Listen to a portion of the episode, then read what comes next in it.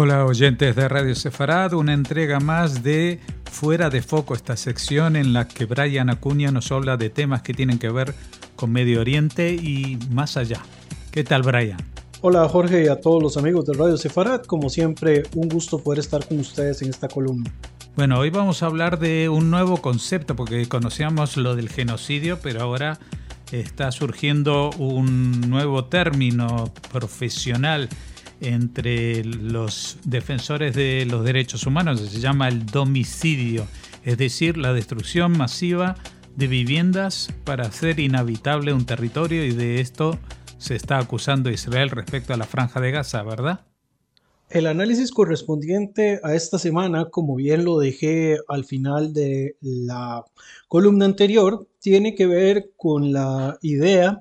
de tratar de resolver el tema del conflicto de Israel, o por lo menos acusar a Israel de dos situaciones políticas que están aconteciendo. En primer lugar, hay un llamado, una vez más, a tratar de señalar las acciones de Israel en la franja de Gaza como si se tratara de un genocidio y por el otro lado también estamos delante de la posibilidad de que se quiera eh, acusar a Israel de un término que se ha hecho un poco más frecuente en los últimos tiempos en, distintos conflictos, como es el tema del domicidio. Sí debo de señalar que en el caso del domicidio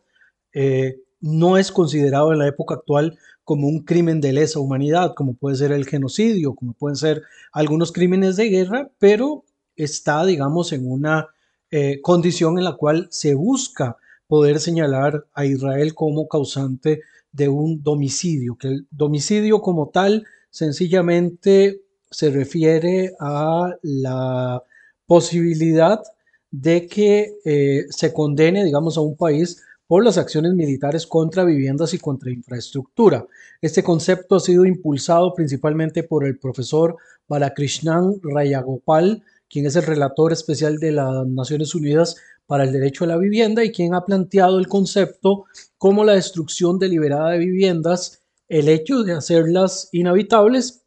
o cualquier otra negación sistemática de viviendas cometido como parte de un ataque generalizado o sistemático contra cualquier población civil. Esa es la forma en la cual se hace el señalamiento con respecto al tema del domicilio. Y como fue eh, indicado previamente, este término no es considerado un crimen de lesa humanidad en estos momentos, pero se ha buscado poder impulsarlo debido a los diferentes conflictos que a nivel internacional han estado ocurriendo. Casos muy puntuales eh, como Siria, Ucrania, Libia, Yemen, Irak y lo que ocurre actualmente con la franja de Gaza y que lo que ha ocurrido también en algún otro momento con eh, casas dentro de los territorios que se consideran bajo ocupación en la margen occidental están metidos dentro de este análisis con respecto del domicilio. En el caso puntual del conflicto actual de la franja de Gaza,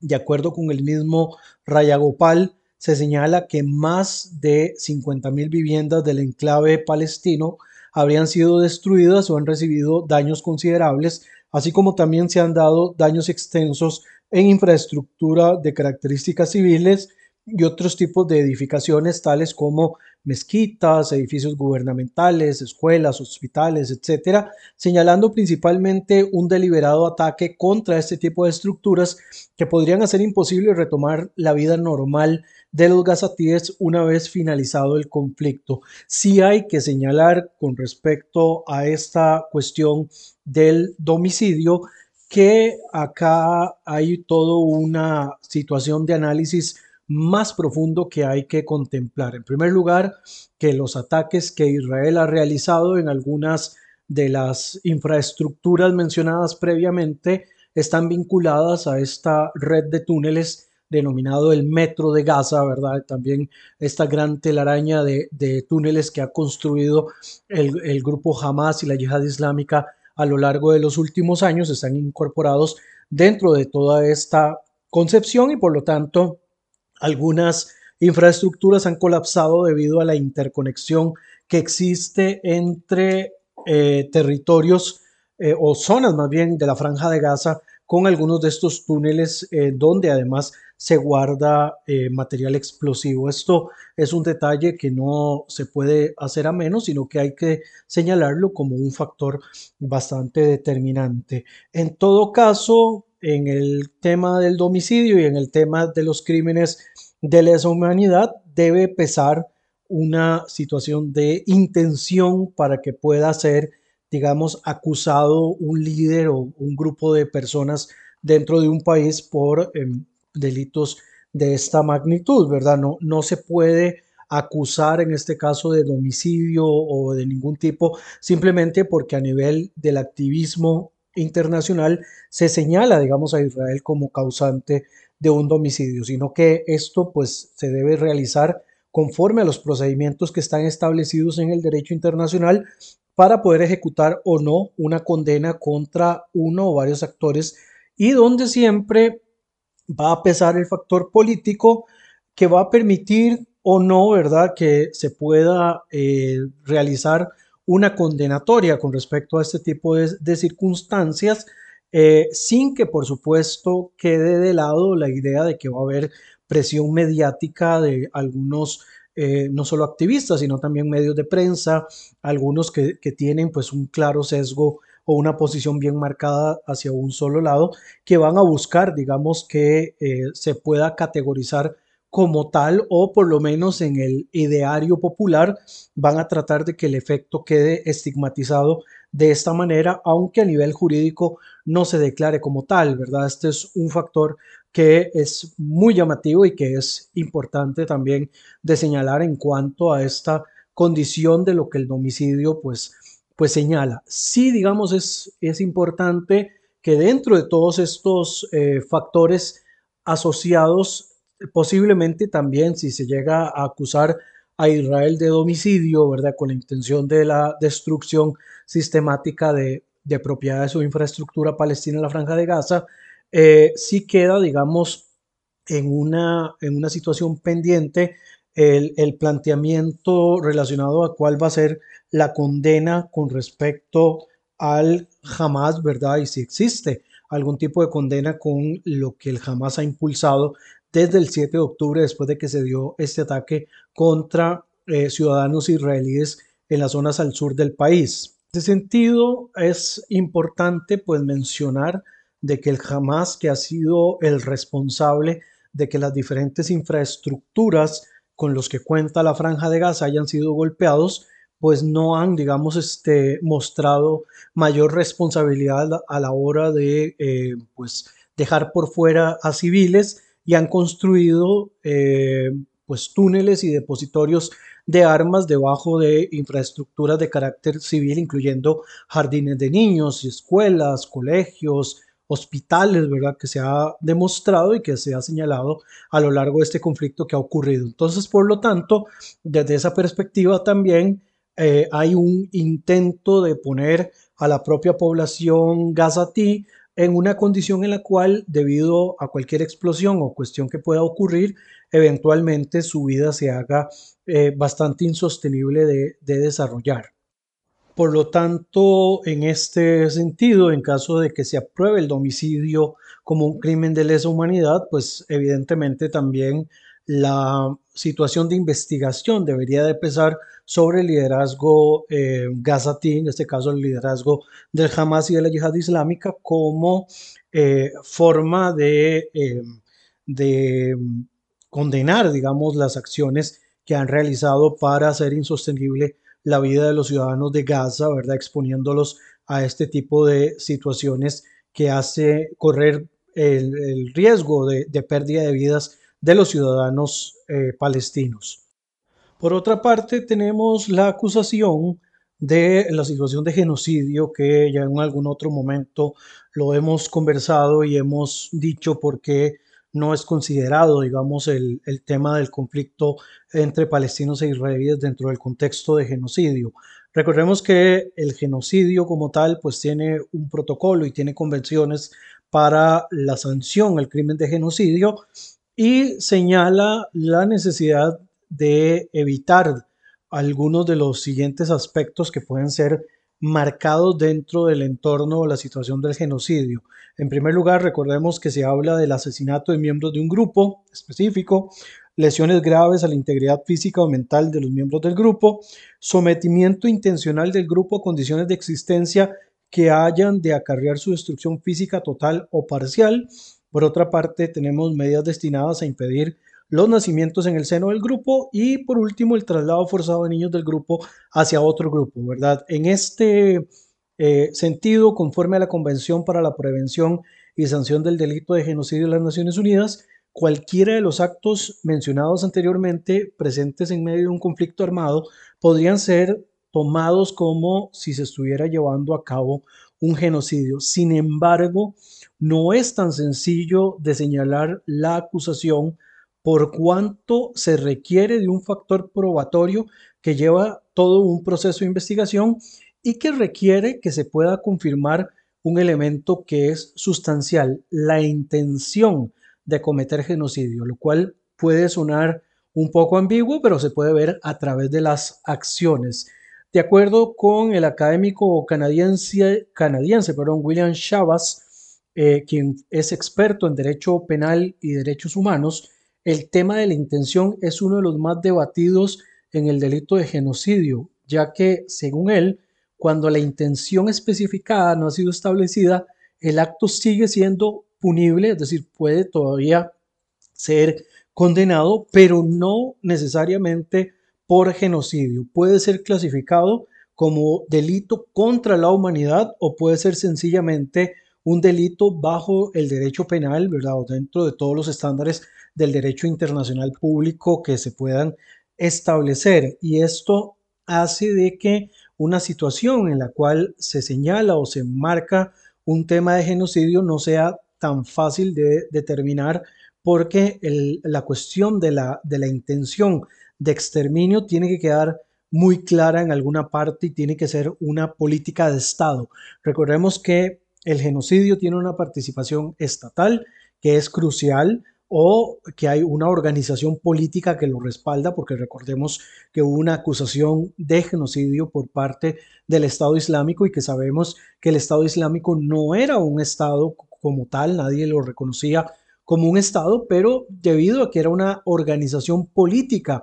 que administró algunos territorios, así fuera de manera ilegal, las acciones que ellos realizaron contra las minorías yazidíes, finalmente pues terminaron determinando de que lo realizado por los islamistas de Daesh contra la población yazidí entraba dentro de los parámetros de genocidio. Es más, de acuerdo con la Convención para la Prevención y Sanción del Delito de Genocidio de las Naciones Unidas, y sus protocolos, digamos que se le, se le pueden eh,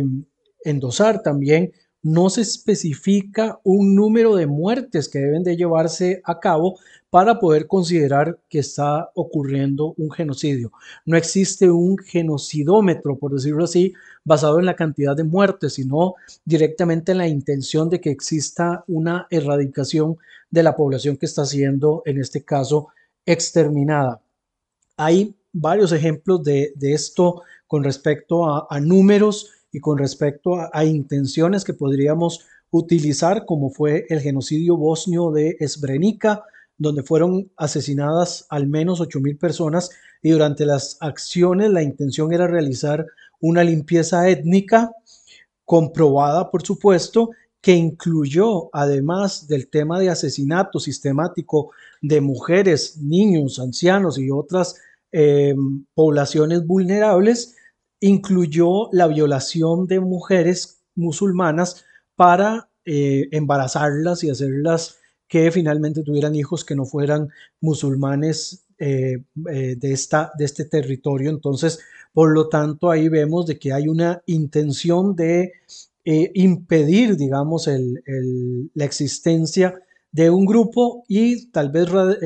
garantizar su destrucción, ya sea total o parcial, tal y como lo establece la Convención para la Prevención y Sanción del Delito de Genocidio. Pero por otra parte, tenemos un conflicto que tiene en cantidad, porque acá lo que estamos viendo son cantidades y cuestiones de intención, cantidades de personas, digamos, un, conflicto como el caso del Yemen, donde ya han muerto cerca de 380 mil personas, si no es que más, ¿verdad? Estos son los números quizás más cercanos a lo que puede haber hasta este momento. Un conflicto que se ha extendido desde el año 2014, sin embargo, no hay como tales señalamientos de genocidio, a pesar de que parte de la población está sufriendo hasta este momento de inanición y otras condiciones sanitarias y de seguridad que pueden exponer la posibilidad de, continuar existiendo como, como un pueblo, como una población. Sin embargo, hay que señalar las razones por las que la situación de Yemen no es considerado un tema de genocidio y es porque no hay un trasfondo de, carácter étnico, no hay un trasfondo tampoco de carácter Em, ideológico que busque el exterminio de los yemeníes, sino que son parte de una cuestión, de un conflicto que se ha venido extendiendo a lo largo de los últimos casi 10 eh, años y que se mantiene en una, en una situación bastante, digamos, considerable en cuanto a los riesgos de millones de personas de, de, seguir, digamos, sufriendo la situación que están viviendo. Y por lo tanto, aún así, no es considerado como un genocidio. Pese a esto, señalándolo dentro del contexto del conflicto entre israelíes y palestinos, hace algunos días el gobierno sudafricano ha instado a la Corte Internacional de Justicia que se realicen las diligencias necesarias para poder acusar a Israel del crimen de genocidio, debido a sus acciones militares en el territorio de Gaza contra el grupo terrorista Hamas, que no han querido brindar un alto al fuego de manera extendida, ¿verdad? Que no se han detenido sus operaciones en las últimas semanas desde que en octubre se dio el ataque del 7 de octubre y eh, de alguna manera Israel ha sido insistente en que no se van a detener hasta lograr cumplir con sus objetivos. Objetivos, perdón. Ante esta propuesta de Sudáfrica para llevar a líderes israelíes ante la Corte Internacional de Justicia, el gobierno de Israel ha salido al paso para señalar la complicidad que indirectamente realiza el gobierno sudafricano al blanquear las acciones del Hamas del pasado 7 de octubre, donde mueren más de 1.200 ciudadanos israelíes y son secuestrados más de un centenar, ¿verdad? que todavía se mantienen en una situación de aprisionamiento, que se mantienen todavía en una condición en la cual no se sabe cuál es su situación eh, final y qué va a ocurrir con ellos. A pesar de todo lo que se pueda mencionar al respecto, es eh, interesante también y es importante señalar de que en el caso del conflicto entre Hamas e Israel desde el 7 de octubre en adelante, se podría, digamos, de alguna manera contemplar que las acciones realizadas por Hamas el 7 de octubre contra poblaciones israelíes, aunque parezca extraño decirlo, tiene características más cercanas a un intento de genocidio que las propias acciones que Israel ha ejecutado contra el, enclave costero de Gaza, pese, digamos, a toda la, la situación de destrucción de infraestructura y pese, digamos, a la cantidad de muertos, que no me voy a meter en esa arena en estos momentos porque es una polémica bastante amplia, pero que ponemos en duda en cuanto a las cantidades reales debido a la manipulación que constantemente ha hecho en este sentido la organización islamista Hamas y que son los que dan las cifras oficiales de la cantidad de personas muertas y que sacándolo proporcionalmente también a los datos de la cantidad de militares que ha, eh, dado de baja Israel a lo largo del conflicto, se puede marcar de que hay una manipulación en cuanto a los números, lo cual no sería tampoco novedoso, pero que sí es importante de señalar una vez más. Entonces, volviendo a esta idea, es interesante mencionar de que las acciones del Hamas del 7 de octubre van más de la mano con intenciones de genocidio eh, debido, digamos, a las intenciones, como ya lo dije, que tenía en este caso la organización islamista con respecto a la población israelí. Esta organización a lo largo de los años y desde su carta fundacional que data de los años 80 del siglo pasado han proclamado el deseo de acabar con el Estado judío de Israel y expulsar a sus, ciudadanos o, o también, digamos, exterminar a sus ciudadanos e incluso han hecho un llamado internacional a atacar judíos en cualquier parte del mundo, lo que eh, se considera también pues una cuestión de carácter antisemita, pero que no voy a entrar en esa materia, pero han hecho un llamado también a atacar judíos en cualquier parte del mundo, sean estos israelíes o no. Pero debido, en este caso, regresando a la situación del 7 de octubre, a, a las acciones que jamás perpetra esa, en esa fecha, se puede señalar de que sus acciones, debido a las intenciones que claramente han dejado eh, manifiestas a lo largo de los años, se puede considerar de que lo que el Hamas hizo tiene claros objetivos de carácter, eh, de carácter genocida. En su carta fundacional, como ya lo dije, tiene esta, este señalamiento de querer asesinar a los, a los judíos y también de exterminar al Estado de Israel para crear un Estado islámico. Y puede, digamos, también señalarse de esta perspectiva por el uso, digamos, de prácticas que incluso en otros casos, en otros conflictos han sido condenados fuertemente, como lo ha sido la violencia sexual de mujeres, eh, que de hecho muchas de las mujeres que fueron liberadas en el intercambio de prisioneros fueron, eh, les hicieron exámenes eh, de sangre, les hicieron otro tipo de chequeos, no solo para confirmar si hubo agresiones de carácter sexual, que sí hay confirmaciones de agresiones de carácter sexual, sino también para confirmar de que algunas de estas mujeres no estén embarazadas debido a temas de violación, ¿verdad? Por lo tanto, ahí tenemos un agravante que eventualmente podría servir para poder hacer algún tipo de enjuiciamiento contra líderes del Hamas que hayan ejecutado ese tipo de crímenes. Por otro lado, también se dio el traslado forzoso de civiles hacia otra zona, en este caso la franja de Gaza, comprometiendo su continuidad incluyendo entre los secuestrados niños pequeños, ¿verdad? El caso de los, de los chicos vivas, lo cual también va en contravención incluso de normas sobre la protección de menores. Esto pese a que el régimen internacional no, digamos, no, no ha garantizado de que se pueda eh, pues mantener las condiciones mínimas para las poblaciones civiles que, están, que fueron secuestradas por el Hamas y fueron llevados a diferentes partes dentro del enclave y algunos fueron asesinados, incluso fueron torturados, ¿verdad? Incluyendo, hay actos eh, bastante anómalos en el caso de asesinatos de soldados que estaban indefensos en el momento en el que fueron tomados cautivos y que después fueron eh, ejecutados, ¿verdad? De, una manera